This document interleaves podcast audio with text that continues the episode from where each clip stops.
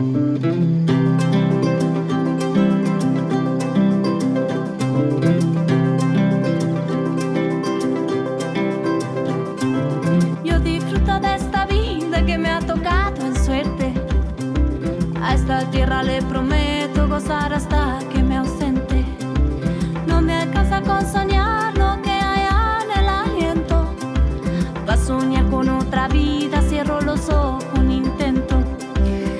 va? Muy buenas noches, bienvenidos a Cuento con Vos. Hasta la una de la mañana vamos a estar acompañándolos con historias tan inspiradoras, siempre con estos invitados maravillosos que traemos a nuestro programa y no cuesta mucho encontrarlos porque hay tanta gente genial eh, que todos los miércoles a la noche, apenas pasadas las 12, cuando entra el jueves, estamos aquí para que ustedes los puedan escuchar, para darles voz a aquellas personas que, nos inspiran. ¿eh? Eh, y además hoy tenemos a, a, un amigo de la casa, él ya ha venido varias veces, que también es un, es un ser este, muy inspirador porque ayuda mucho a los demás, sobre todo a los más chiquitos. Eh, así que enseguida les voy a contar de quiénes se trata. Pero antes, como, como me gusta hacer, quería contarles, seguramente que varios de ustedes vieron la película Invictus, ¿sí? Esta película que cuenta los acontecimientos en relación con la selección de rugby en Sudáfrica, ahí en los primeros años vividos en el país, después de la abolición del sistema segregacionista del apartheid. Nelson Mandela eh, estaba en la presidencia de Sudáfrica después de haber pasado muchos años en la cárcel por su activismo político y desde ese pueblo se dispuso a construir una política de reconciliación entre la mayoría negra, que fue oprimida en el apartheid, que fue tremendo esto, y la minoría blanca que se muestra temerosa de un posible revanchismo por parte del nuevo gobierno. Entonces Mandela fija su atención en la selección sudafricana de rugby, a la que se conocía como los Springboks, y este equipo no pasa por una buena racha deportiva y sus fracasos se van acumulando, además no cuenta con el apoyo eh, de la población negra que lo identifica con las instituciones del apartheid. Entonces Mandela se da cuenta de que la población negra asistía a los Juegos de los Springboks solo para apoyar a los contrarios, algo que él recordó que también hacía cuando estaba en prisión. Bueno, y debido a que Sudáfrica este, fue la Copa Mundial de Rugby, eh, a un año de, ese, de ese mundial, Mandela decide apoyar al equipo nacional y entonces convence a las nuevas autoridades del Comité de Deportes Sudafricanos, que estaba compuesta en su mayoría por dirigentes de raza negra, de que se unan a él en el apoyo a los Springboks. Y convoca al capitán del equipo, François Plenard, a una reunión en la cual le señala que el triunfo de la selección de rugby en la Copa Mundial sería un logro capaz de unir e inspirar a una nación. Y como muestra de ello, comparte con el deportista un poema escrito por William Ernest Henley llamado Invictus y que le sirvió de inspiración durante sus años de prisión.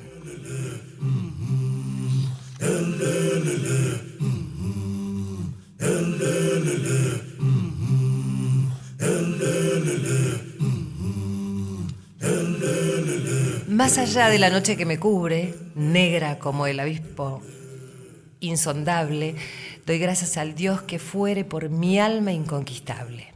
En las garras de las circunstancias no he gemido ni llorado. Sometido a los golpes del destino mi cabeza sangra, pero está erguida. Más allá de este lugar de ira y llantos donde yace el horror de la sombra, la amenaza de los años me halla y me hallará sin temor. No importa cuán estrecho sea el camino ni cuán cargada de castigos la sentencia. Soy el amo de mi destino. Soy el capitán de mi alma.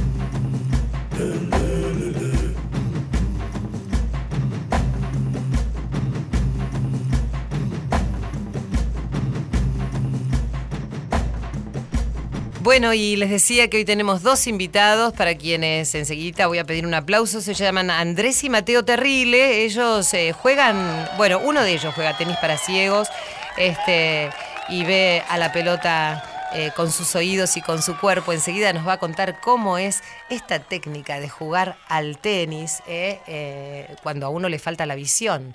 ¿no? Bueno, yo veo perfectamente y la verdad que jamás en mi vida le pegué a la pelota, pero enseguida les voy a contar sobre mis experiencias con el deporte. Y además está nuestro amigo también, Jorge Conteñi.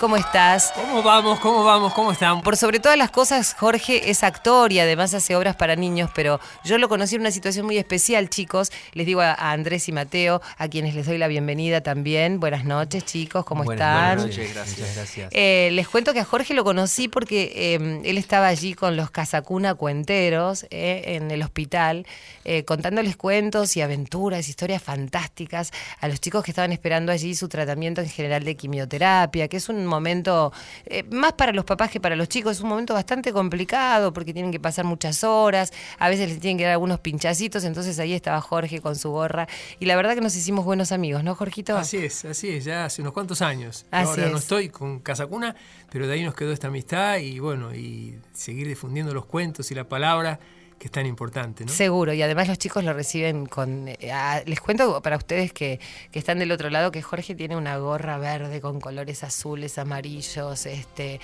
colorados, una gorra muy divertida. Dice que es la gorra mágica, chicos.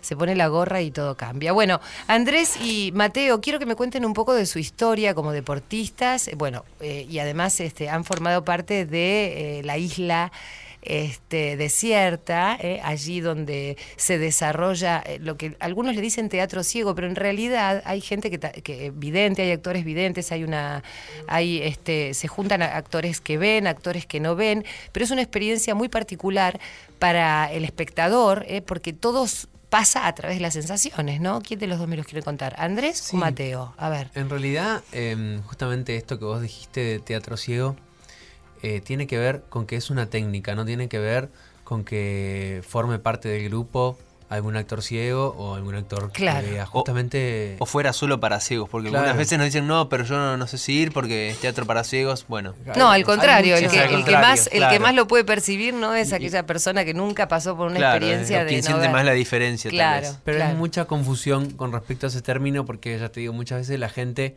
confunde teatro ciego con teatro de ciegos y teatro para ciegos. En realidad, el, concepto de teatro ciego hace referencia nada más que a la técnica, que, claro. que la técnica es una técnica de teatro que fundamentalmente se basa en hacer teatro en ausencia total de luz. Entonces, al existir esa ausencia, se, se juega, se trabaja con las demás sensaciones y por eso se habla de eh, teatro ciego. Y no sé si se entendió, pero en realidad seguimos formando parte del grupo. La obra, por suerte, eh, sigue en cartel. Así que eso es algo que, que ¿Cuántos años? Un montón que se está llevando a cabo la obra, ¿no? ¿Cuántos años ya? Desde el 2001 hasta la fecha de manera ininterrumpida, lo cual para el teatro independiente es, es un montón. Es un montón y además las críticas de la gente es buenísima. Algunos tienen experiencias eh, bastante particulares, porque claro, vos vas transitando por un lugar, como dicen los chicos, donde hay una ausencia total de luz, una experiencia mm, bastante diferente a todo lo que estamos acostumbrados, pero ocurren cosas eh, que te hacen sentir, eh, que, que... Cuenten ustedes, chicos, porque... Eh, me gustaría que, desarrollen la idea porque es, muy difícil de contar si no lo vivís, ¿no? Bueno, sí, primero que nada, como bien dijiste, es difícil de contar si no lo vivís, así que están todos invitados, pero en segundo lugar, digamos, te cuento, el 95% de las personas sale maravillada. Sí. Y de ese otro 5% hemos tenido de todo tipo de experiencias. En principio la gente lo que le cuesta mucho, eh, bueno, eh, adelante un poquito, pero a las personas las entramos nosotros no las personas no entran por sí solas porque está todo oscuro, incluso hasta la parte hasta hasta los asientos está todo oscuro, o sea, ellos no ven nada en ningún momento.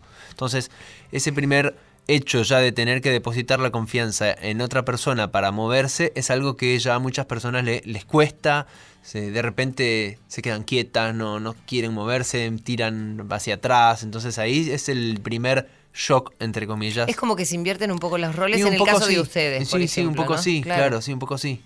Y mm, después dentro de la obra, bueno, hay gente que, bueno, lo más común es gente que de repente quiere salir, porque tal vez hay gente que tiene claustrofobia o alguien, no sé, tiene algún tema con la oscuridad. Son los menos, son realmente son pocos casos, pero han pasado. Otras personas que, que bueno, alguno que se ha desmayado adentro, nos ha pasado alguna vez. Mucha gente no más de una o dos veces. No más de una o dos veces, sí, son excepciones. Gente que va con chicos y tal vez el que tiene miedo es el padre y no el chico. Y le echa la y dice, "No, es que el nene no se siente bien." Y no, ha pasado muchas veces y a mí me da mucha gracia de, de mujeres que piden salir y te mm. dicen, no, porque mi, marido tiene miedo. Y vos decís, entonces pedilo vos. yo, siempre los cargo. ¿Y por qué no lo dice él? Pero yo creo que por ahí me voy un poco de, tema, pero digo, si bien todas las experiencias nuestras son subjetivas, en este caso del teatro ciego puntual, eh, cuenta mucho, o la subjetividad es un factor todavía más importante porque yo creo que cuando uno está a oscuras y se encuentra con un poco a veces con sus propios fantasmas, ¿no? Obviamente. Entonces, un poco esa cosa de encontrarse con sus temores y eso de perder el control y depositar el control en otro es parte de la experiencia. Y si bien no es eh, la totalidad de la experiencia ni es toda esa idea, porque en realidad lo que uno quiere es que alguien se lleve consigo una buena obra de teatro, esa experiencia, esa, esa distinción que tiene esta técnica hace a que, a que cada experiencia sea muy distinta y, muy subjetiva. Además el exterior no está, digamos, todos los estímulos externos, este, visuales me refiero, ¿no? No están en el lugar y eso hace, como vos decís, ¿no? que uno tenga que conectarse mucho más en lo profundo y por eso imagino que a cada persona le pasarán cosas diferentes. Claro, cada, uno se, la obra transcurre en mucha parte en una oficina, digo, cada uno se imagina su oficina, se imagina cómo es lo que está contando el personaje. Entonces, la verdad es que depende. Digamos, uno ve teatro convencional y, bueno, las cosas son las que están. El, hombre alto es alto y se acabó. Acá los personajes se los imagina cada uno. De hecho, después muchas veces nos dicen, ¿cómo no nos van a decir quién es cada personaje?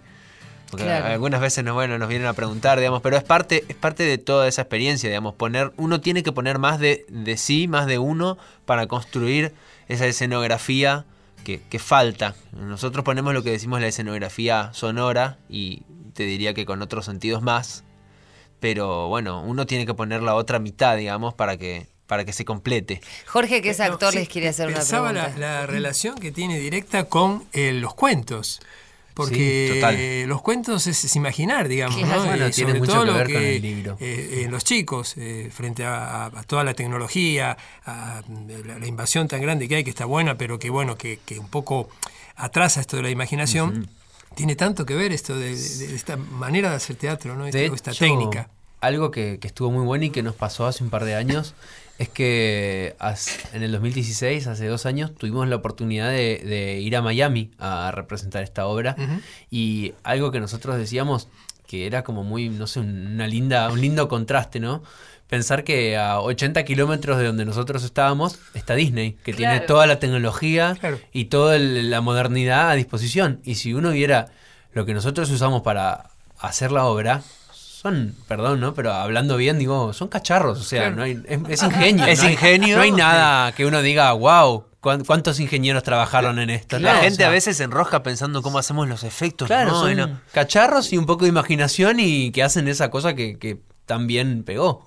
Bueno, eso también, de eso también se trata un poco lo que hace Jorge, ¿no? Apelar a la imaginación. Recién hablábamos de los chicos y ellos decían, a veces los adultos tienen más miedo que los chicos. Y a los chicos también fantasean con esto de, de, si la oscuridad depende cómo se la cuentes, ¿no? también. en los cuentos se, habla de la muerte naturalmente, que murió la mamá al nacer, esto va a dar la luz a la princesa, o que el malo es el malo. Y, los cuentos son como más descarnados, pero también son más reales en ese sentido de qué es lo que pasa en la vida. Entonces los chicos, los cuentos, sobre todo algunos cuentos, por ejemplo lo de los Grimm, los hermanos Grimm, preparan a los chicos ya desde muy chiquitos para la vida. Para la vida. Eh, en la vida hay de todo, entonces bueno, no es que una parte sí, la linda sola, no, no, hay de todo. Después de grandes empezamos con las negaciones. Claro. ¿Qué dicen ustedes, chicos? Es, sí, es, cierto lo que dice el de, los cuentos, donde, cómo nos van preparando, pero bueno, es, un poco ahí, ahí también donde está la imaginación y, hay cosas que, son atemporales.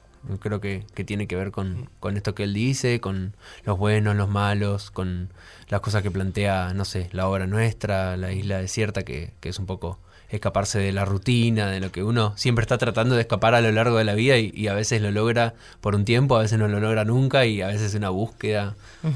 Son temáticas atemporales. sí. Cuéntenme un poco sobre su historia respecto de su ceguera. Este, de- esto ocurrió durante el parto de la mamá de ustedes. Ustedes son mellizos, ¿no? Somos mellizos, Ajá. nacimos con siete meses Sí. y bueno, imagínate que somos de Formosa, Ajá. sí, sé que son formoseños. somos formoseños Sí. y hace 29 años en Formosa. Si hoy la tecnología está un poco más atrasada que acá en Capital, hace 29 años estaba como hoy hace 60 años acá en Claro. Capital. O sea, era mucho mayor la diferencia. Y bueno, por cuestiones técnicas eh, ahí en la maternidad, en la incubadora donde nos pusieron al, al nacer prematuros, un, hay un problema técnico, exceso de oxígeno. Yo lo explico así con palabras muy simples y si llega a venir un médico, no sé, me acuchilla por cómo lo estoy explicando, pero en simples palabras hubo más oxígeno del que tenía que haber y quemó la rutina. Entonces, bueno, de ahí, digamos, quedamos. eh, yo tengo un poquito menos de, poco menos del 5% de visión de un ojo y del otro no veo. Y Andrés es, es ciego total. Es, es- no, yo digo a veces un poco riéndome de esto que la explicación médica es esa, es bueno, creo que le dicen hipoxemia. Y después de una, una explicación medio astrológica, medio del destino, que yo siempre me río di- diciendo que nuestro partero se llamaba Casimiro. Y si uno lo ve en la partida de Es nacimiento, cierto, es es diabólico de leer. ¿Se llama Casimiro, Se llama? Sí, Casimiro. No, no, me sí, muero. me es cierto, muero. totalmente cierto, se puede chequear y corroborar. No, no, Eh, no. Así que bueno, cada uno, eh, no sé, Que asocie lo que le parece. Claro, se, se sentirá identificado con alguna u otra teoría, pero, pero es así, es así. ¿Lo, fu- lo fuiste a- ¿Le fuiste a hablar después? Este... No, no, yo la verdad no sé, no sé qué decirle, no sé. Es que con ese nombre igual que le pongo. Claro, si ya se está, llamaba yo lo exonero de la culpa. Casimiro, viste, no sé. Son unos genios. Bueno, chicos, ya vamos a seguir hablando porque tenemos todo el programa por delante en esta noche maravillosa, pero vamos a presentar. ¿Quieren escuchar algunas de las canciones que hace Jorge? Vamos a volver todos a la infancia. Mira, Irene Roast está como muy ansiosa por escuchar las canciones de Jorge, eh, que yo les contaba que lo conocí allí en, en- en Casa Cuna, donde él este, hacía este, este acompañamiento a chicos que estaban transitando por ahí sus tratamientos oncológicos. Este, y bueno, estaba con el grupo de Casa Cuna Cuenteros. Y ahora presenta su propio espectáculo. Enseguida les vamos a decir los días y los horarios. Y por supuesto, vamos a vender la isla desierta, qué días está. Y además vamos a hablar este, del tenis para ciegos, ¿eh? que también es una iniciativa maravillosa porque es un deporte que se puede practicar. Yo les decía, a ver, yo no te puedo contar un cuento y tampoco puedo jugar al tenis, así que, viste, por más problema que tenga cada uno, digo, mira, ustedes, este, y después me tienen que contar, porque sé que me habían contado, pues sé que hay un chico que juega, por ejemplo, al, al polo, que la pelota también tiene como un sonido, pero ahora, ahora vamos a hablar de todos esos detalles técnicos. Vamos a escuchar a Jorgito con Teñi en esta maravilla.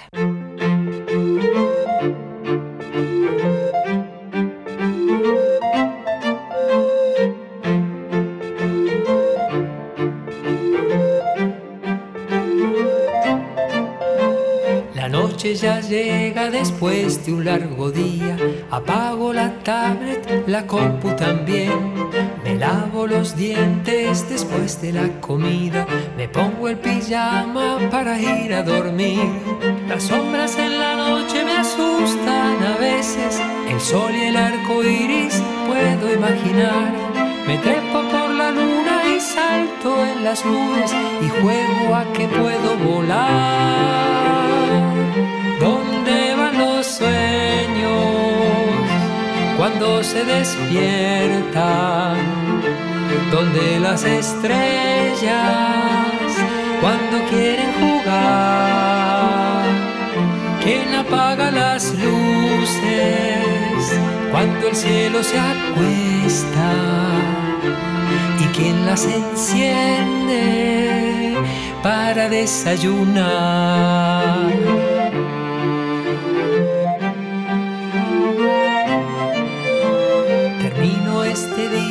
Lleno de alegrías. Despido a mis juguetes para ir a descansar. Las sombras en la noche me asustan a veces. El sol y el arco iris puedo imaginar. Me trepo por la luna y salto en las nubes y juego a que puedo volar. ¿Dónde van los sueños cuando se despiertan? Donde las estrellas cuando quieren jugar, ¿quién apaga las luces cuando el cielo se acuesta? ¿Y quién las enciende para desayunar? ¿Dónde van los sueños?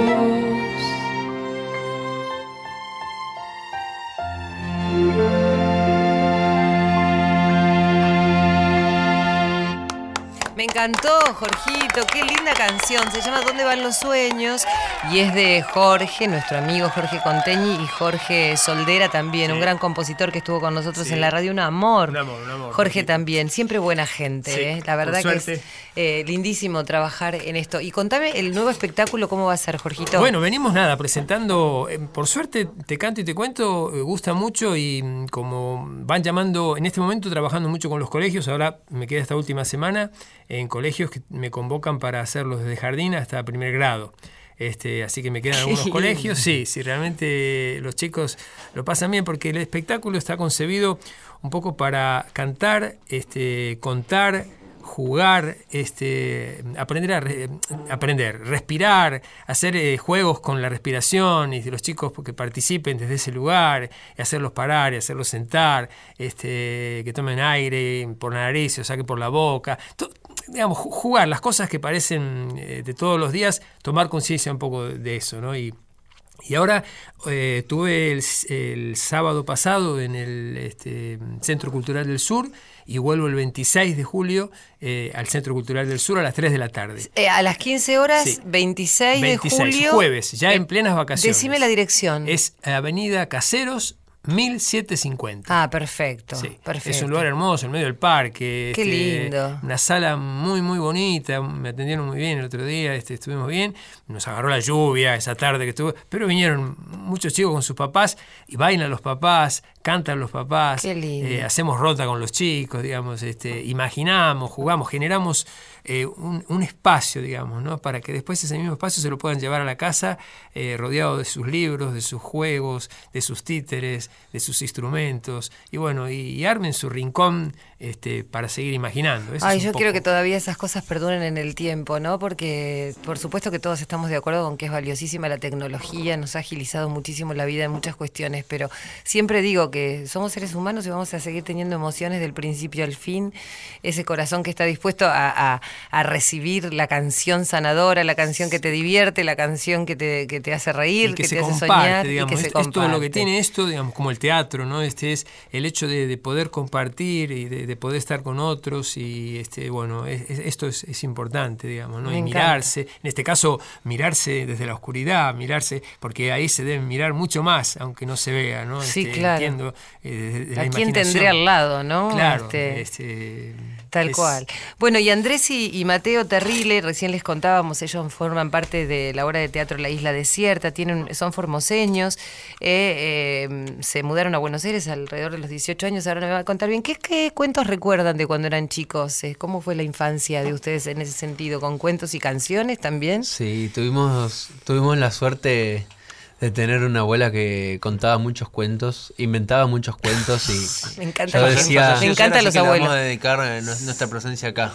Claro, yo decía, decía la otra vez, porque murió hace poquito, eh, que ella era escritora de literatura condicionada, pero condicionada por los nietos, porque la abuela tenía que, que poner eh, palabras graciosas que nos gustaban a nosotros, mar- Personajes. personajes, marcas de autos, eh, nombres, o sea, entonces pobre en realidad tenía un trabajo muy arduo que era escribir cuentos o en realidad no tanto los escribía, pero los, los Improvisaba. improvisaba eh, con los condicionamientos nuestros que no eran pocos. Así Claro, este que auto no es este, este o sea... no, esto, tiene que aparecer este apodo, este nombre, esta palabra. O sea, tenían que aparecer todas las temáticas eh, actuales que nosotros vivíamos.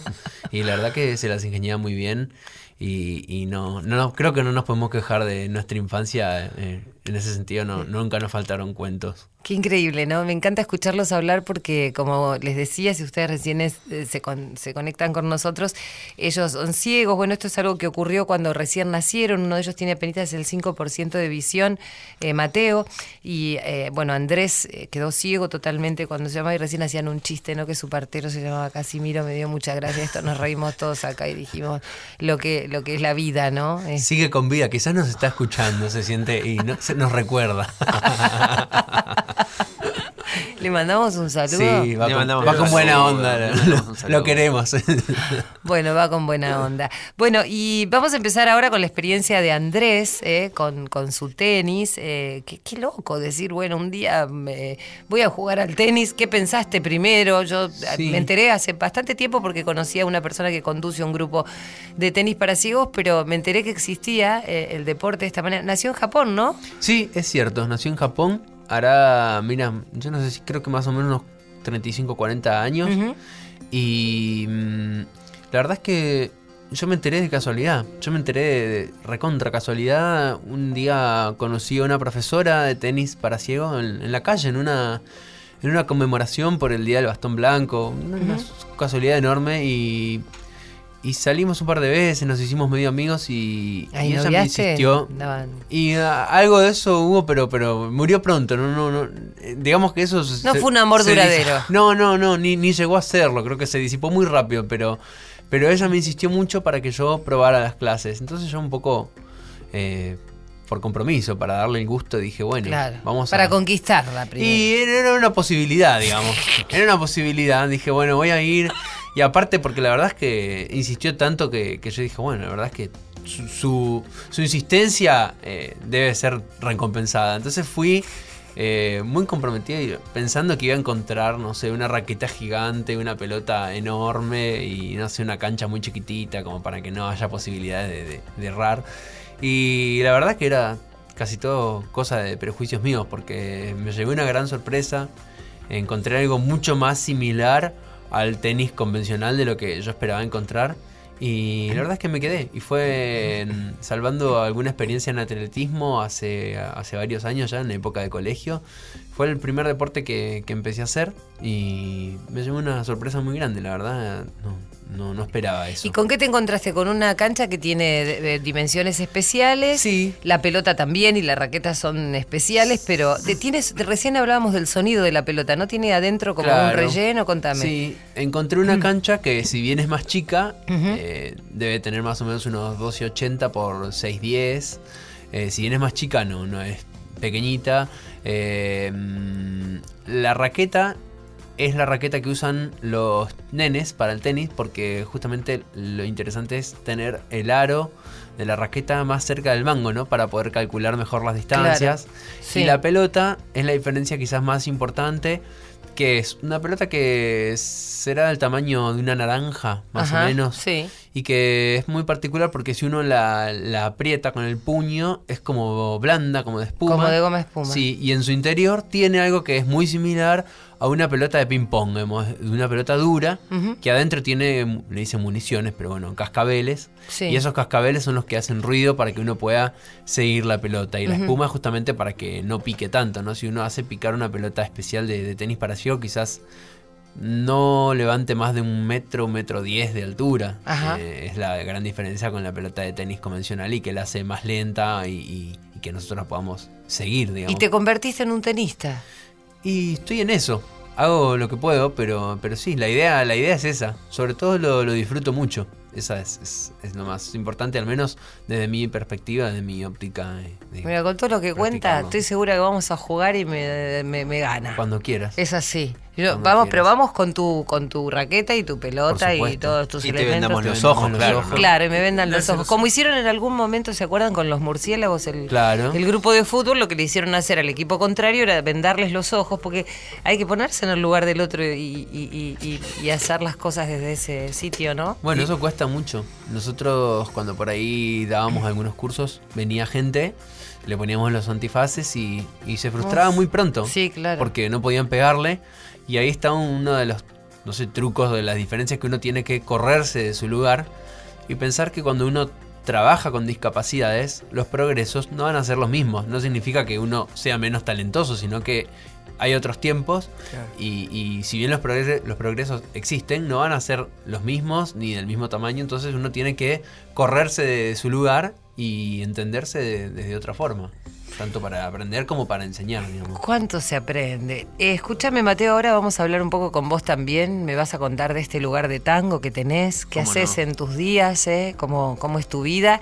Pero primero tenemos que ir a una pausa porque ahí está Dieguito Rodríguez en la operación técnica que me está haciendo señas. Bueno, Diego directamente es un santo, no me dice nada, pero Irene está para que vaya a la tanda. Hasta la una. Cuento con vos. Cuento con vos. Con la conducción de María Areces.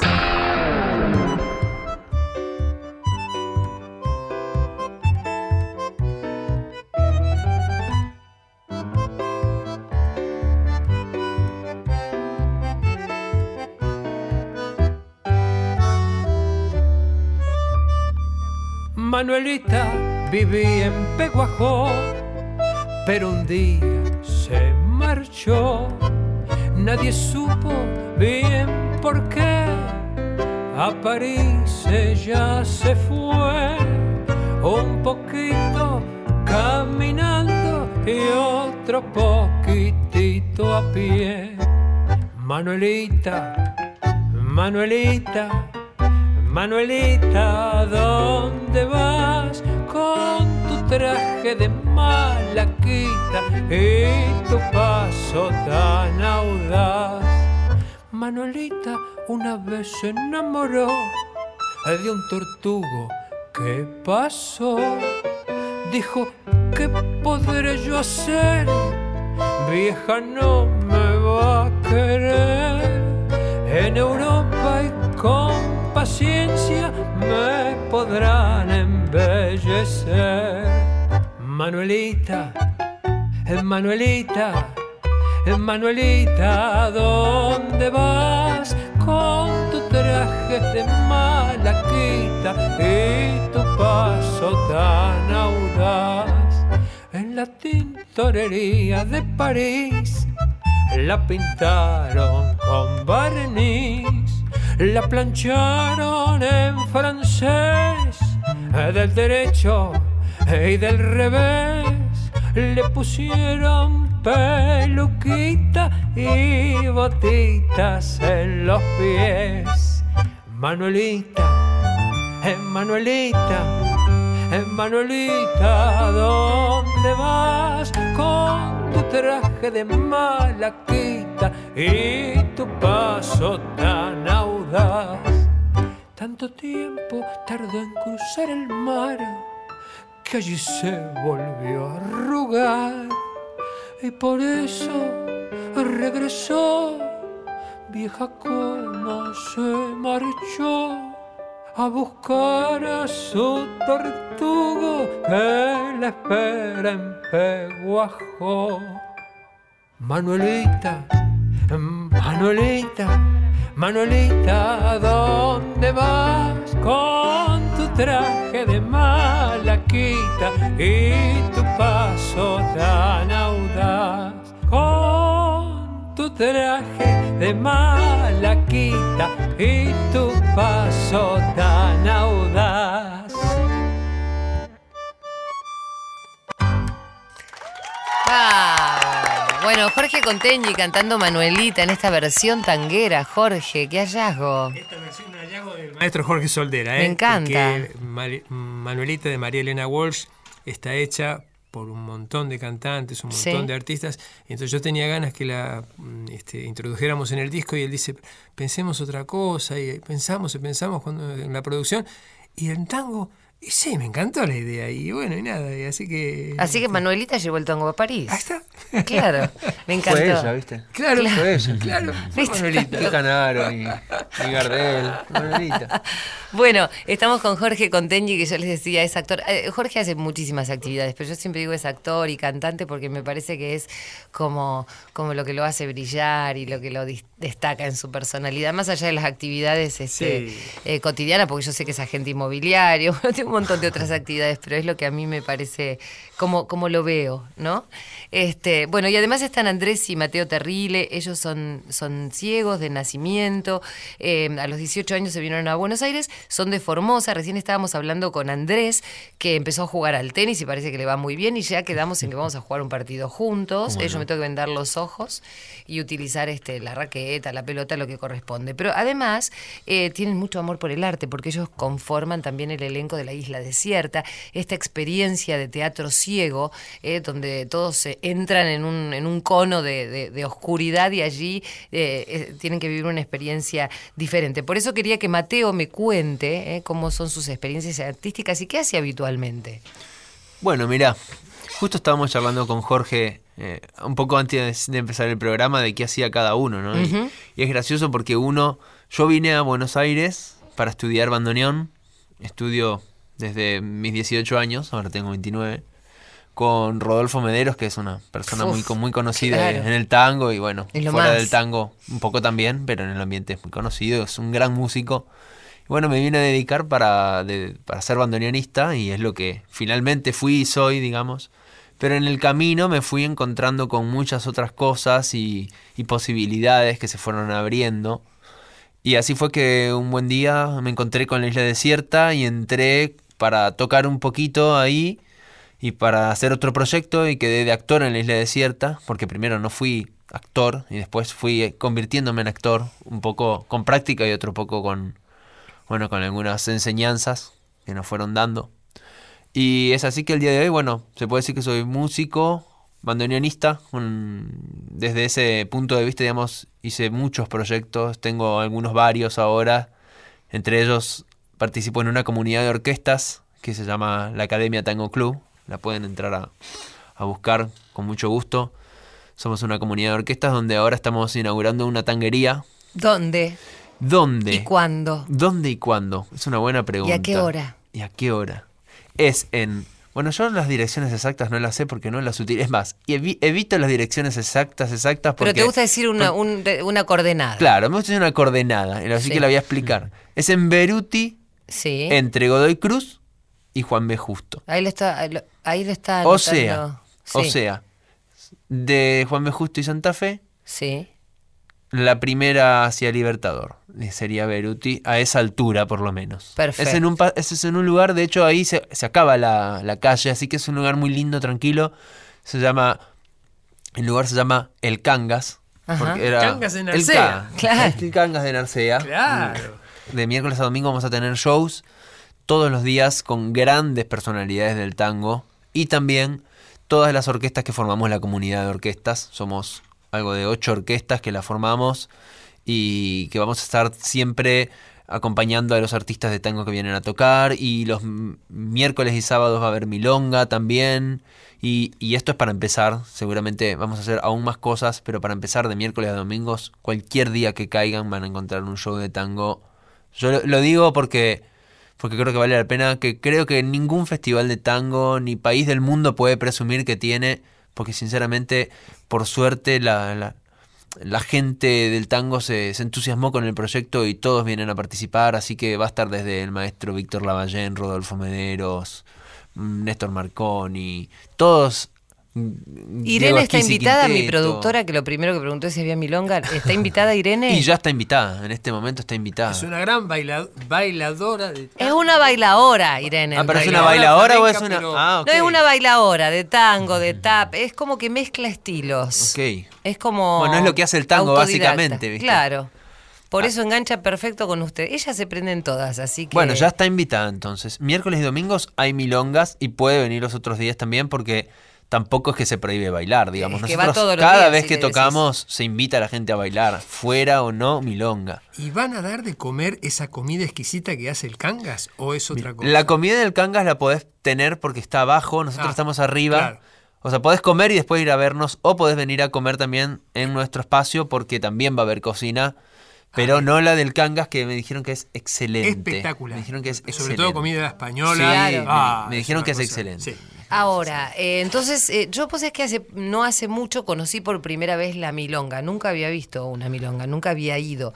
Y ahí me empezaron a contar que en algunos lugares hay como mucha más libertad que otras, que hay como códigos. Oh, Eh, Yo no sé bailar tango, o sea, estoy contando todas las cosas que no sé hacer, pero bueno, no- tampoco es que me van a criticar por eso. Tenemos toda la vida para aprender a hacer cosas. por eso, hay un montón de cosas que no sé. Bailar tango tampoco. No es que, no sé, tampoco, entre otras cosas.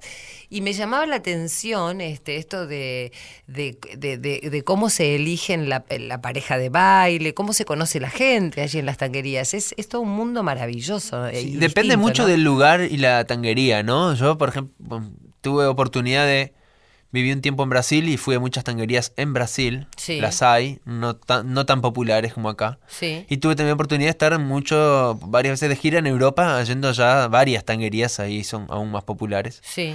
Y los temas de los códigos, bueno, depende un poco de cada tanguería. Claro. En Brasil se usa mucho eso que acá creo que ya casi no se usa de, de hacer como un cabeceo, invitarse. Mejor acá, acá se- ¿Todavía sí. eso de cabecear? Sí, todavía eso es que se cabecea mucho en Brasil. Yo creo que recrean la tradición. no más todas, algunas veces sí, pero ya está un poco en ¿Y extinción. cómo haces ahora para invitar a bailar a alguien? No, te acercás, la mirás y, y si la persona está de acuerdo, se levanta y, y bailan, Sí, digamos. de hecho ahora yo tengo amigas que bailan tango y un poco también rompen con eso de que es el hombre el que tiene que sacar a bailar a la mujer. Ah, eso sí. Entonces muchas de mis amigas sacan a bailar a los hombres cuando por ahí, viste, qué sé yo, uno tiene ganas de empezar a bailar y no quiere esperar, o una tiene ganas de empezar a bailar y no quiere esperar.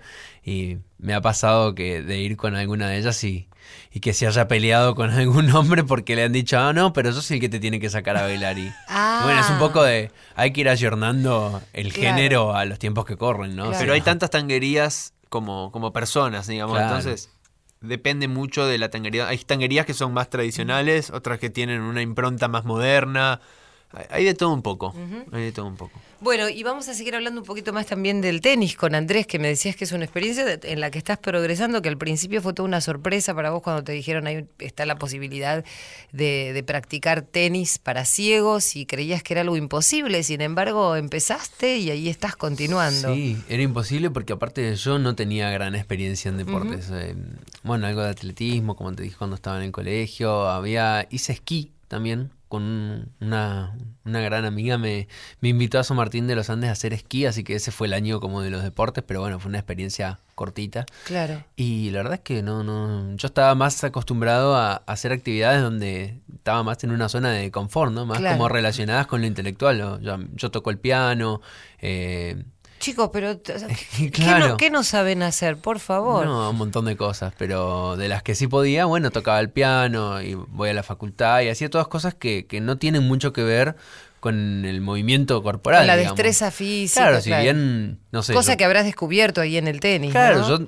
digamos, si bien corporalmente me desplazo, camino, voy y vengo, y me muevo por la ciudad, sí es cierto que, que no estaba acostumbrado a usar mi cuerpo para los deportes. Entonces es como que en algún aspecto yo siempre digo que dos cosas. Una, que redescubrí mi cuerpo y, y sus capacidades que, que- que desconocía en parte.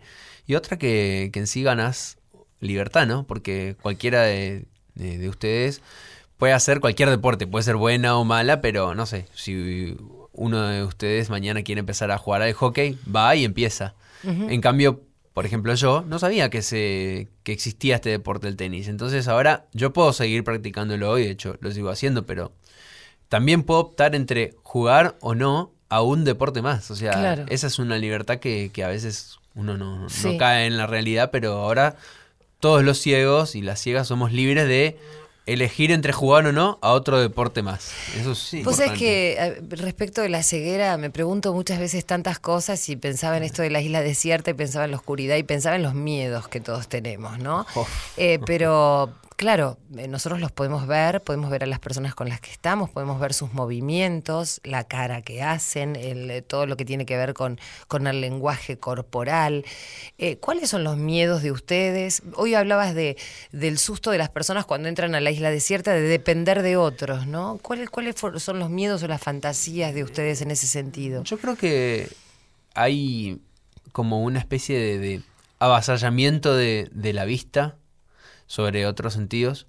Y creo que por ahí esto que vos decís de los miedos, de, de que, bueno, que ustedes ven la cara de las otras personas, quizás esa dependencia de lo visual, se me ocurre a mí, ¿eh? que, que tienen ustedes, hace que se creen falsos mitos y falsas creencias como, no sé, las personas que no ven tienen los miedos de, no sé, no ver, no verle la cara o no poder Claro. sentir a la otra persona. En realidad eso es, es un poco falso, porque si bien yo no te veo la cara a vos o no le veo la cara a las demás personas que están en la mesa, eh, todos expresamos a través de las palabras, de la forma de decir que tenemos, de la tonalidad de nuestra voz. Eh, creo que ya cuando uno habla está diciendo mucho en sus palabras. O sea, no es lo mismo una persona que habla de manera pausada, que elige las palabras que va a usar, que una persona que por ahí, no sé, es más atolondrada, que le salen las palabras que le salen y no las elige y no dice exactamente lo que por ahí quería decir, pero la sola forma de decir de uno ya está hablando un montón de la persona. Eh, los aromas, o sea, creo que nosotros suplimos esa carencia de no ver la cara y los gestos eh, con otro tipo de percepciones que, que también sirven mucho para, para digamos, percibir a, a la otra persona. Tengo un amigo ciego, Ángel Rocha, que además es un gran imitador, ¿no? Es un ¿Ah, sí? personaje, sí se recibió de abogado no hace mucho y imita, no sabes, un día este, lo vamos a traer. Lo que pasa es que vive lejos, entonces a veces Se se le le complica. Pero cada tanto lo hacemos imitar a algún personaje por teléfono. Y este, y me acuerdo que me decía, me, me pidió permiso para reconocerme, ¿no? Entonces, eh, su forma de reconocerme era tocándome la cara, ¿eh? y, y- y- y por supuesto que fue una sensación maravillosa, ¿no? Porque para, y una experiencia nueva para mí, porque dice, la- no todas las personas les gusta que esto suceda, y a mí me pareció lindísimo, porque era su forma de, de reconocerme en su interior, ¿no? Sí, Poder detectar Es- mis Eso rasgos. está bueno y, y también yo recuerdo esto que digo, hay a veces, y a mí me pasa también con otras minorías, me pasa todo el tiempo, que también cada, cada ciego es una persona y no sé, hay ciegos que les gusta, no sé, reconocer las caras y que eso les dice mucho, hay ciegos que, no sé, no les interesa eso. Y sí, lo de las caras, a mí, por ejemplo, con, no sé, con amigos muy íntimos o personas muy íntimas, eh, me gusta. Y, me- y por ahí me dice algo, me deja ahí por ahí con, con otras personas, quizás eh, no me interesa tanto, pero no porque, porque es un desprecio, sino porque hay otras cosas de la persona que a mí eh, me dicen muchísimo. Claro. ¿Y a vos, Mateo? Eh, yo más que a mí las caras, la verdad es que no, no, no- no es que no me interesen, voy a lo mismo. Me atrae más por ahí, bueno, desde ya charlar o presto mucha atención a las voces y no solo a las voces, sino a la inflexión de la voz. De hecho, yo tengo algo extraño que soy como un, un ciego que ve, que es un poco difícil a veces explicarle a alguien porque uno va caminando por la calle y cuando te ayudan a cruzar, saludo y obviamente que miro a la persona.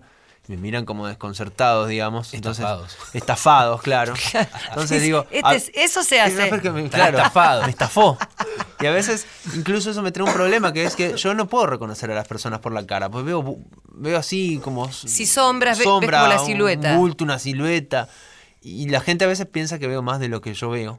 Entonces, la cara no me dice nada. Pero que no quiere decir que. Y con el tiempo aprendo a reconocerlos por otras cosas que son Por las que me ejemplo. interesan. Por ejemplo, sí puedo llegar a reconocer una postura. Hay gente que camina como encorvado, sacando la cabeza, e incluso cuando la tocas para que, no sé, para que te ayuden a cruzar, para saludarla, te das cuenta, cuando te saludan, te saludan con la mano como floja, o incluso para saludarte con la misma voz, te dicen, hola Mateo, ¿cómo estás? Y no te das cuenta. O sea, encanta, me hay gente que y dice, hola, ¿qué se Master? ¿Cómo estás? Tenemos una amiga Y vos en común dijiste, que... uh, este se tiene, tiene el pie en el No, acelerador. vos, ah, no importa, yo la voz tal vez, porque también lo de la voz, tengo que tomarme un segundo para, para reconocerla, ¿no? No es tampoco que la voz es un ADN perfecto que nadie puede tener alguna parecida. Entonces, pero el combo entre cómo esta persona habla, la inflexión de la voz, su postura, como, bueno, como decía Andrés también, el tipo de perfumes que usan, la forma en que se acercan a uno, bueno, son, son para mí es como todo Yo eso quiero- forma el rostro. Aprovecho el espacio para hacer un llamado a la solidaridad Sí. de toda la gente en general, algo que a mí muchas veces me pasa y que a mucha gente es como que, que es un desafío que les gusta, que me hacen mucho de, por ejemplo, no sé, venís vos y no me hablas y me haces tocarte la cara Sí. o me decís quién soy y, y- y por ahí hay como, ya te digo, como una exacerbación de las capacidades nuestras, entonces dan por hecho que yo voy a reconocer a otra persona tocando la cara o recordándome de su voz. Y la verdad es que a veces no podemos hacer eso, pero no es porque... Pero no- ¿cómo recordás a alguien? No, bueno, ahí está, ahí voy. No es porque yo no te tenga aprecio o porque no reconozca a un, gran amigo. Lo que pasa es que a veces eh, a mí me saluda alguien que no veo hace, no sé, tres meses, en un contexto que no es, por ejemplo, el de la facultad donde lo puedo ver seguido. Y la verdad es que a, a veces eh, tengo que buscar en mi memoria a ver qué voz es. Hay gente que sencillamente tiene la voz parecida a un montón de gente y no significa que ella no sea única. A mí, por ejemplo, amo, yo siempre digo, cuando me encontrás, presentate en modo eh, conferencia de prensa. Andrés Terrible de la facultad, genial. Porque a veces, realmente a mí me pasa que te dicen, eh, ¿qué haces? Y yo tengo que estar como tanteando con preguntas a ver quién es. Y te digo, y cuando me dicen quién es, realmente digo, Claro. qué bueno encontrarte, porque yo de, de vos, quizás te veo en dos años y no me acuerdo tu voz. Claro, o sea que yo Pero cuando si te- me decís, soy María Ares, es- sé Claro. perfectamente quién sos, qué Claro. hicimos, qué charlamos. Yo Y- te digo, ah, acá María Areces de la radio, Claro. ¿te acuerdas que viste Y en la por ahí recuerdo voces de gente que no me importa un corno, pero sencillamente porque tiene una voz particular y a veces pasa que decís... Sí, pero te digo, te resulta mucho Bueno. más fácil decir, ay, sabes que no me acuerdo, pero No, es para que, nada. es que es lo que termino haciendo, pero hay gente que se siente como despreciada, como, ¿cómo no te acordás de mi voz? Y, y- y es como que nada viene bien a veces, ¿no? Porque si yo digo, Sí, es que te tenés una voz muy común, ¿qué pasa? ¿No te gusta mi voz? Y entonces decís, viene otro y decís, no, es que te reconocí por la voz, ay, qué tan fea voz tengo, y decís, no, bueno, entonces muchachos, empecemos de vuelta, presentate. Así y- que el llamado a la solidaridad. Sí, es un sí, Yo tomé por costumbre ahora directamente, le digo, cuando me saludan, me saludan con nombre. Hola, ¿qué tal? Mateo, soy, no sé, María.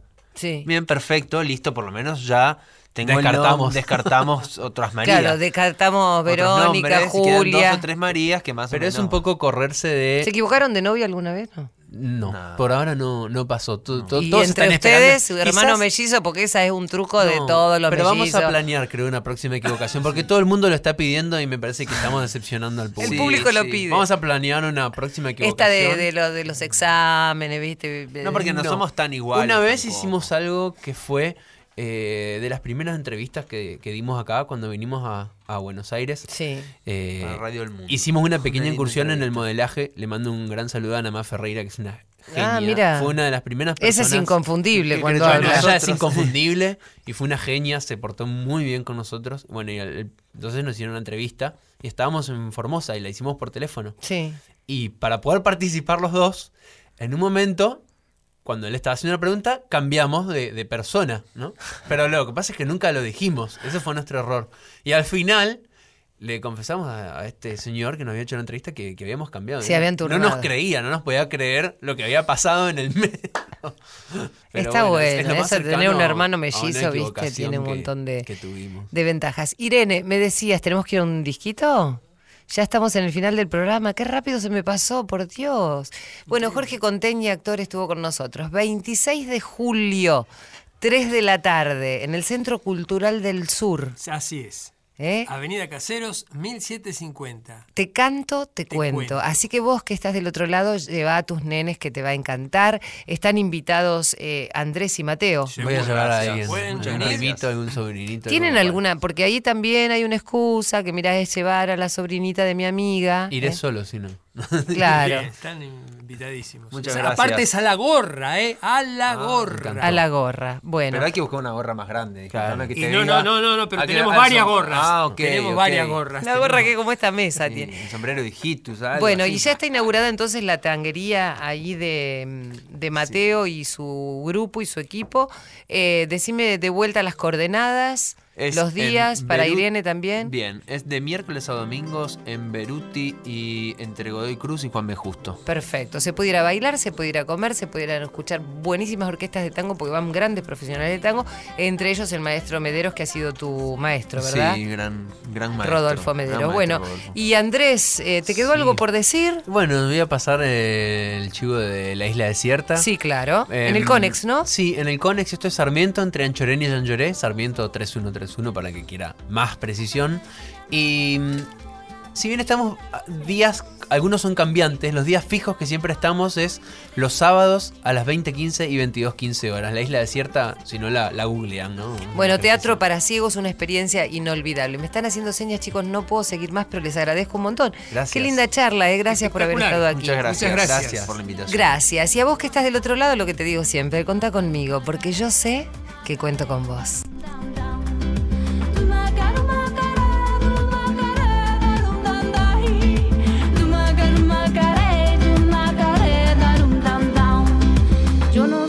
no se crea, mi grito no es de dolor.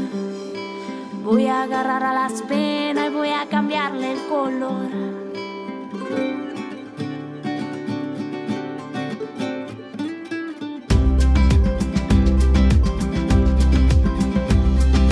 Más tiempo quiero tener.